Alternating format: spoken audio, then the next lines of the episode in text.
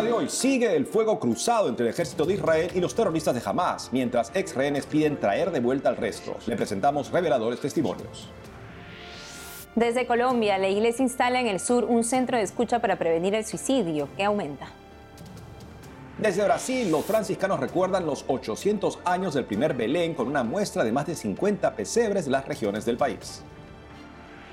Desde Argentina, a pocos días de su esperada beatificación, le contamos la vida de santidad del cardenal Eduardo Pironio, relatada por su amigo más cercano, un cardenal que lo acompañó en sus últimos días. Desde el Vaticano, el Hospital Infantil del Papa da esperanza sus pacientes en Navidad. Le contamos cómo funciona. Hola Natalia, un gusto estar contigo. Hola Eddie, un gusto también estar contigo y con nuestros televidentes desde nuestros estudios en Lima, Perú. Gracias por acompañarnos en EWTN Noticias. Soy Eddie Rodríguez Moreno. Qué alegría estar nuevamente con ustedes. Yo soy Natalie Paredes. Iniciamos el programa contándoles que continúan los enfrentamientos entre Israel y Hamas, pese al llamado mundial de alto al fuego. Aún quedan más de 130 rehenes en manos de los terroristas. ¿Cómo es vivir en ese cautiverio? Escuchemos el testimonio de ex rehenes israelíes mostrados en un mitin organizado por los familiares que piden el regreso de sus seres queridos realizado el sábado último en Tel Aviv. Adina Moche, 72 años, temía morir de hambre. Regresé del cautiverio de Hamas, pero allí dejé a mis amigos íntimos del kibbutz Nir Oz. Son todos muy mayores, con enfermedades previas graves y sin la medicación adecuada. Cuando estuve allí, la situación alimentaria no dejaba de deteriorarse. Acabamos comiendo solo arroz. Se los ruego y se los suplico por favor, hagan todo lo posible por liberarlos, también para que yo pueda recuperarme. Hasta que no vuelvan, no podré recuperarme. Margalit Moses, 77 años, enferma de cáncer.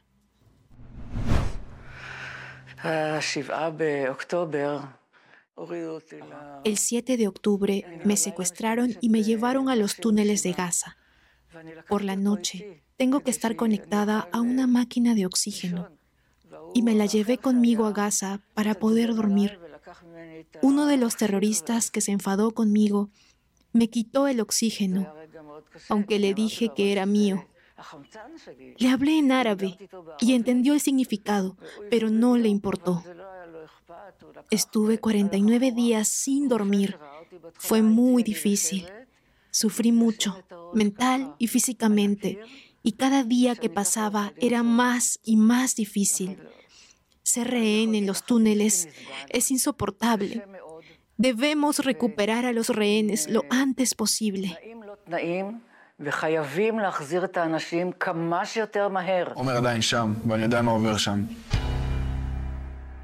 Itai y Maya Rejef, hermanos. Ahí los días pasan como una eternidad. Los días son realmente difíciles. Si es el hambre, si es el deseo de estar con la familia, si es el cansancio mental, las condiciones son difíciles. Cada día es como el infierno. Sientes un miedo anormal. No puedes dormir. Por la noche, los recuerdos son intensos y la incertidumbre es aterradora. Tenemos un amigo llamado Homer al que he hecho mucho de menos. Bendiciones para él. Dios, lo extraño. Homer sigue allí y sé por lo que está pasando y sé el miedo que hay. Homer y todos los rehenes deben ser devueltos ya. Tan pronto como sea posible. Ofelia Reutemann, 77 años, se la llevaron en un tractor. Vivía en el kibbutz Niros. Me sacaron de allí en un tractor. Estuve en el tractor, en el suelo del tractor. En la casa me golpearon la mano con un rifle. Estuve muy asustada las dos primeras semanas.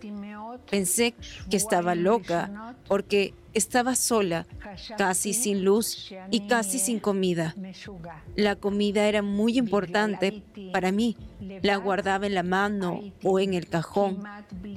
Todo me recordaba al holocausto. Comía trozos de pan y los guardaba para tener algo que comer al día siguiente. te lo pido. Sé que estás trabajando mucho en este asunto, pero hay otras personas que están deseando ser liberadas. Te pido que trabajes con mucha fuerza para que todos vuelvan pronto. Los días son muy difíciles. Un día es como una semana entera allí. Te pido que hagas todo lo posible para liberar a todos. En Colombia, la iglesia está de luto. Este miércoles, de manera inesperada, falleció el exdirector de Obras Misionales Pontificias, padre Javier Gil. El episcopado pidió a los fieles orar por su eterno descanso. Más noticias en Colombia con nuestra corresponsal Lida Lozada. Buscando llevar un mensaje de conversión y esperanza en este tiempo de Adviento a las personas privadas de la libertad, el cardenal Luis José Rueda Aparicio visitó dos cárceles de la región de Santander, de donde es originario. Estas eh, cárceles ubicadas en los municipios de San Gil y El Socorro.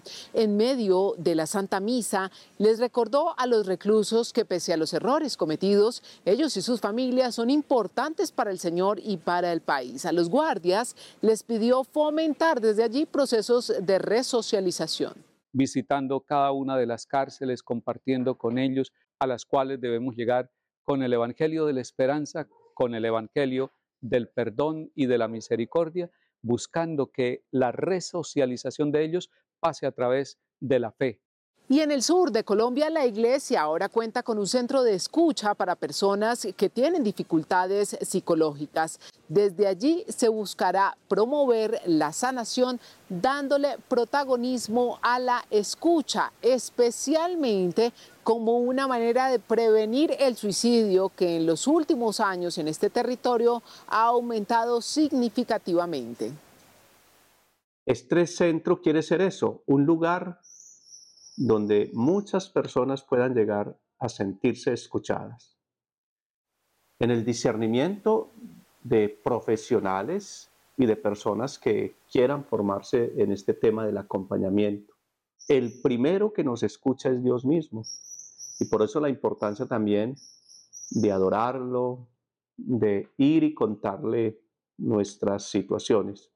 Este 16 de diciembre inicia en Colombia el rezo de la novena de Navidad, tradición católica que congrega cada año desde hace 160 años a familiares y amigos alrededor del pesebre en la espera del nacimiento del niño Jesús. Son 12 gozos, de los cuales los primeros siete tratan eh, temas, por ejemplo, de los títulos mesiánicos cómo Isaías y cómo todos los profetas anhelaban la llegada del Mesías y precisamente por eso les daban títulos al Señor Jesús, al Mesías, invocando su llegada.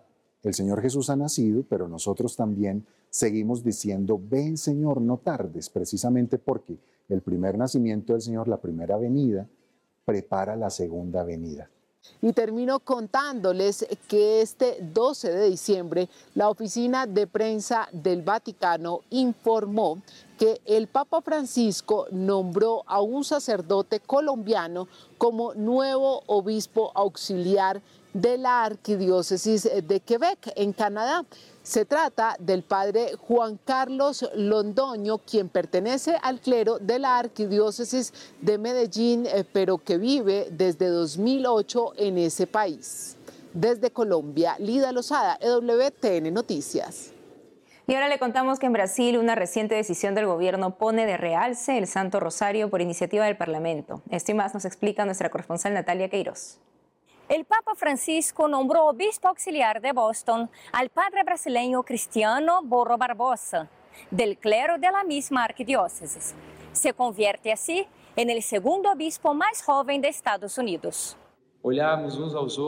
El padre Cristiano nació en Nadamantina, São Paulo tiene 47 años. Fue ordenado sacerdote en 2007 para la diócesis de Bauru, São Paulo. Vive en Boston desde 2008 y se incardina en esta arquidiócesis el 2021. Habla portugués, inglés y español. Con su nombramiento, la arquidiócesis de Boston, liderada por el cardenal Sean O'Malley, tendrá cinco obispos auxiliares. El obispo electo recibirá la consagración episcopal el 3 de febrero de 2024 en la Catedral de la Santa Cruz en Boston. La comunidad brasileña es la que más crece en Boston. Sobre eso nos explica el padre Rafael Pinto, responsable del apostolado brasileño de la Arquidiócesis de Boston.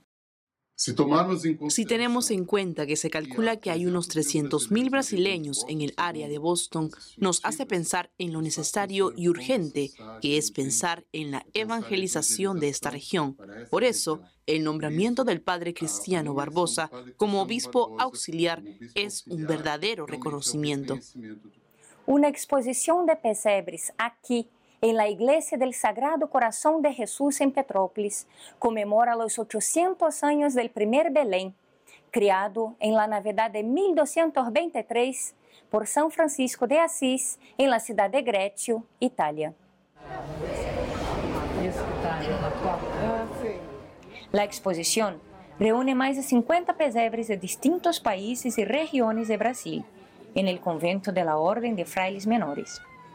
Frei Bruno Cesário, um dos organizadores, me cuenta o objetivo da mostra. Trazer então Traer a la memoria este recuerdo del montaje del pesebre o incluso la exhibición de una exposición internacional de pesebres es un recordatorio de que el Señor viene a nosotros en todo momento, en todo tiempo, en todo lugar de diferentes maneras, de miles de maneras. Algunos pesebres fueron criados por damas de la parroquia que hacen artesanía para ayudar en el tratamiento de traumas psicológicos. Destacó el nacimiento en homenaje a las víctimas de la guerra en Tierra Santa, para recordar que Dios se hace niño y asume toda la realidad humana, incluso el dolor de la guerra. La muestra, visitada por muchas familias que enseñan a sus hijos el verdadero sentido de la Navidad, va hasta el 7 de enero.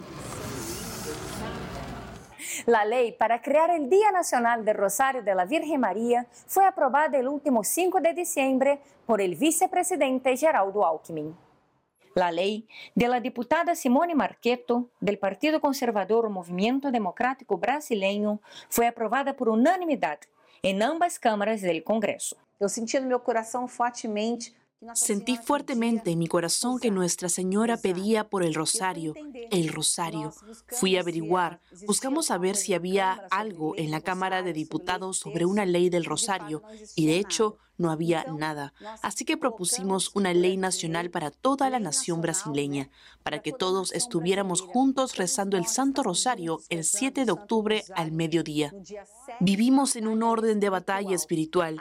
La Generalísima, con su título renovado, entra en la Cámara Federal, entra en el Senado. Por primera vez en la historia ya rezamos el rosario en el Senado, así que ella entrega sus armas. Todo Brasil unido en oración rezando el Santo Rosario. Lo que la Virgen pide en sus apariciones se ha convertido en ley nacional. Ahora se torna ley nacional. Además, en Brasil, el 8 de septiembre es el Día Nacional del Rosario de los Hombres. En Petrópolis, Natalia Queiroz, EWTN Noticias. Hacemos una pausa y al volver, desde Argentina, a pocos días de su esperada beatificación, le contamos la vida de santidad del cardenal Eduardo Pironio, relatada por su amigo más cercano, un cardenal que lo acompañó en sus últimos días. Además, desde el Vaticano, el Hospital Infantil del Papa da esperanza a sus pequeños pacientes en Navidad. Regresamos con más noticias con Enfoque Católico.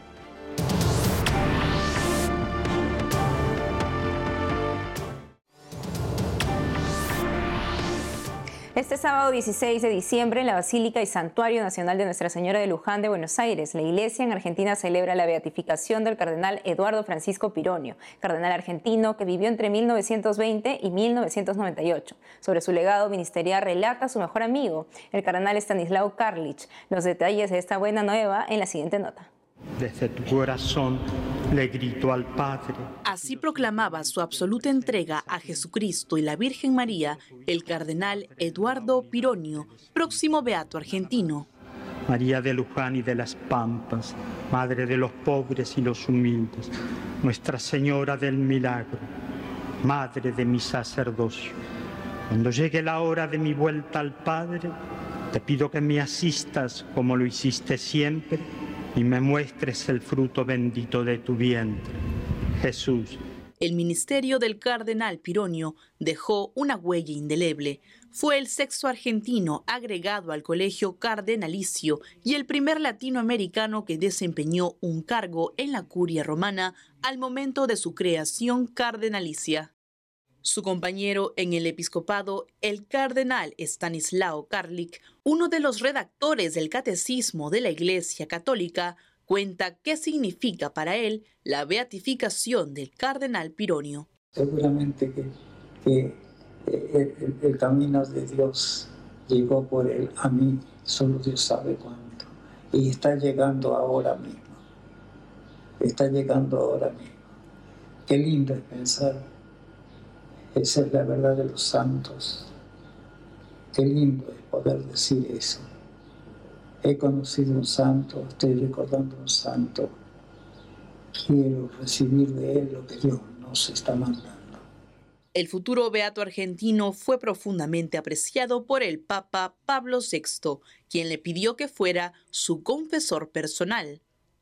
Años más tarde, Juan Pablo II lo designó presidente del Pontificio Consejo para los Laicos.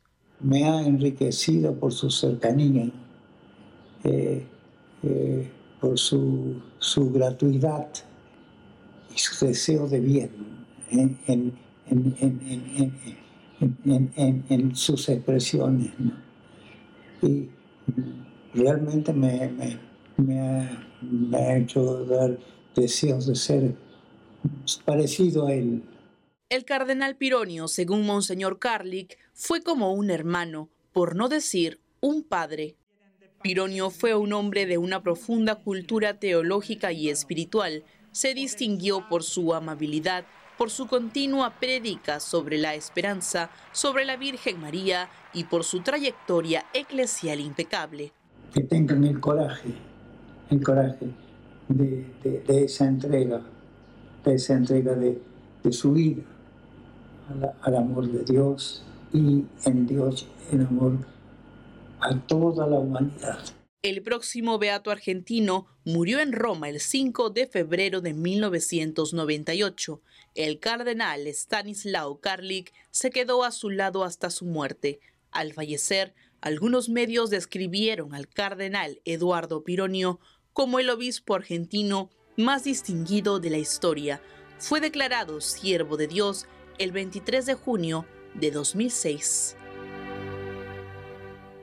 Y en el Reino Unido, una encuesta demuestra que la mayoría de católicos opina que los templos deben ser considerados servicios esenciales en una eventual pandemia. Este fue uno de los datos relevantes de una encuesta publicada hace poco por la organización católica británica Catholic Union. Demostró los efectos del cierre de iglesias durante el COVID. Aquí los detalles. De mil católicos británicos encuestados en octubre de este año, 62% declararon que su bienestar mental y físico se vio afectado por no poder acudir a la iglesia durante la pandemia. Más del 70% de los católicos entrevistados señaló de inoportuno el tener restricciones legales sobre las iglesias en las diferentes regiones y naciones del Reino Unido.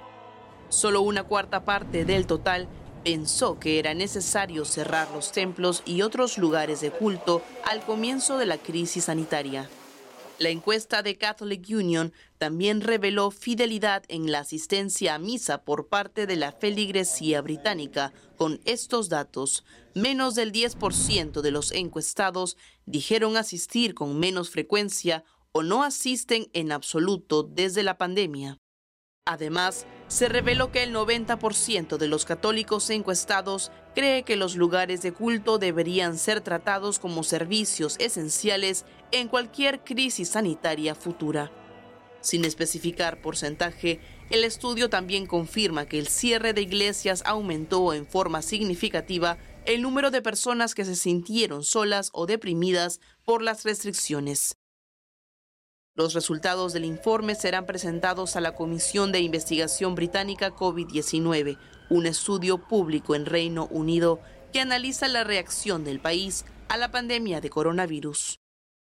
El Hospital Infantil del Papa da esperanza a sus pequeños pacientes en Navidad. Este es el reportaje del programa Vaticano de EWTN.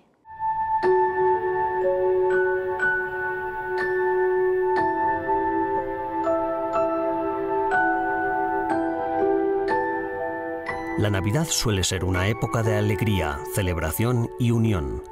Por desgracia, no todas las familias pueden celebrarla junta. En el Hospital Pediátrico Bambino Gesù de Roma se enfrentan a lo que puede ser el momento más difícil de sus vidas. Sin embargo, en medio de los numerosos retos y sufrimientos, el propio Hospital del Papa se erige como un faro de esperanza para las familias con niños enfermos. Esta mañana al entrar en el hospital y subir al ascensor, me he cruzado con un padre que llevaba a su hijo en una camilla. Me dijo que acababan de recibir un trasplante y en los ojos del padre vi esperanza. Esta esperanza es precisamente lo que el Hospital Bambino Gesù quiere dar cada día a cada paciente y a cada familia.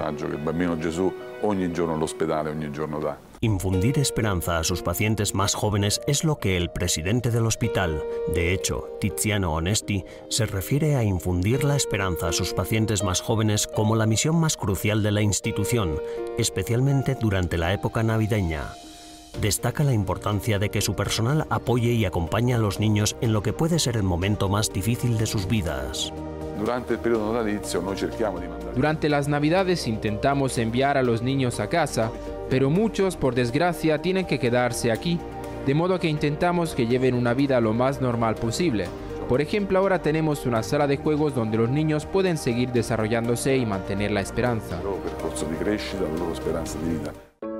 Fundado en 1869 por la duquesa romana Arabella Salviati, el Hospital Bambino Gesù es uno de los hospitales infantiles más antiguos y renombrados del mundo. En 1924, la familia Salviati donó la institución a Pío XI, convirtiéndola en el Hospital del Papa, y todavía hoy se mantiene bajo el gobierno directo de la Santa Sede.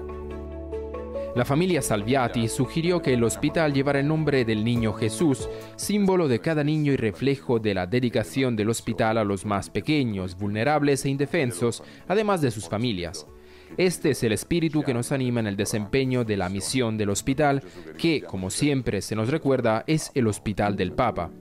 A lo largo de su pontificado, el Papa Francisco se ha implicado activamente con el hospital infantil, sus frecuentes visitas y sus sinceras interacciones con los niños y sus familias ponen de relieve el lugar significativo que el hospital tiene en su corazón.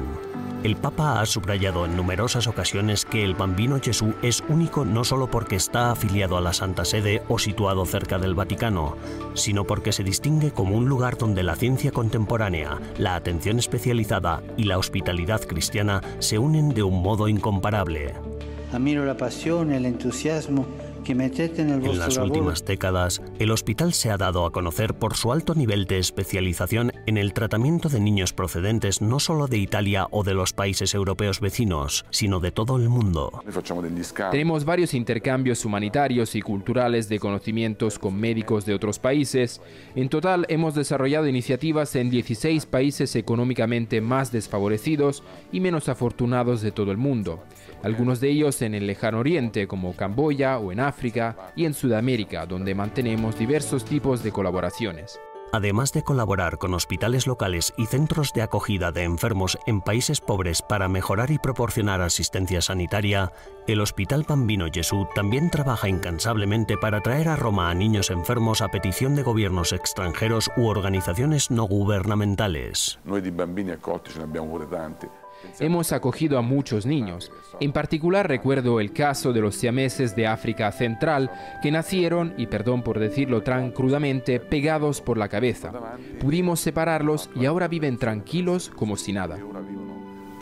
como normalmente de manera que ustedes trabajan a un nivel médico muy alto y al mismo tiempo también proporcionan cuidados. Por ejemplo, tengo entendido que los siameses siguen bajo su cuidado. Nunca abandonamos a los niños y no solo acogemos a niños, también acogemos a sus familias. Acogemos a las familias durante meses, varios meses seguidos, muchas veces con casos realmente desesperados. Son familias que no tienen nada, que son pobres, a veces incluso indigentes. Nos ocupamos de que puedan permanecer cerca de sus hijos y trabajamos para velar por el bienestar de la familia. Nuestro objetivo es darles esperanza. Noi doniamo veramente esperanza. Y eso es todo por hoy amigos, gracias por haber estado con nosotros. Ya saben que pueden seguirnos en nuestras redes sociales y también en ewtnnoticias.com. Hasta mañana.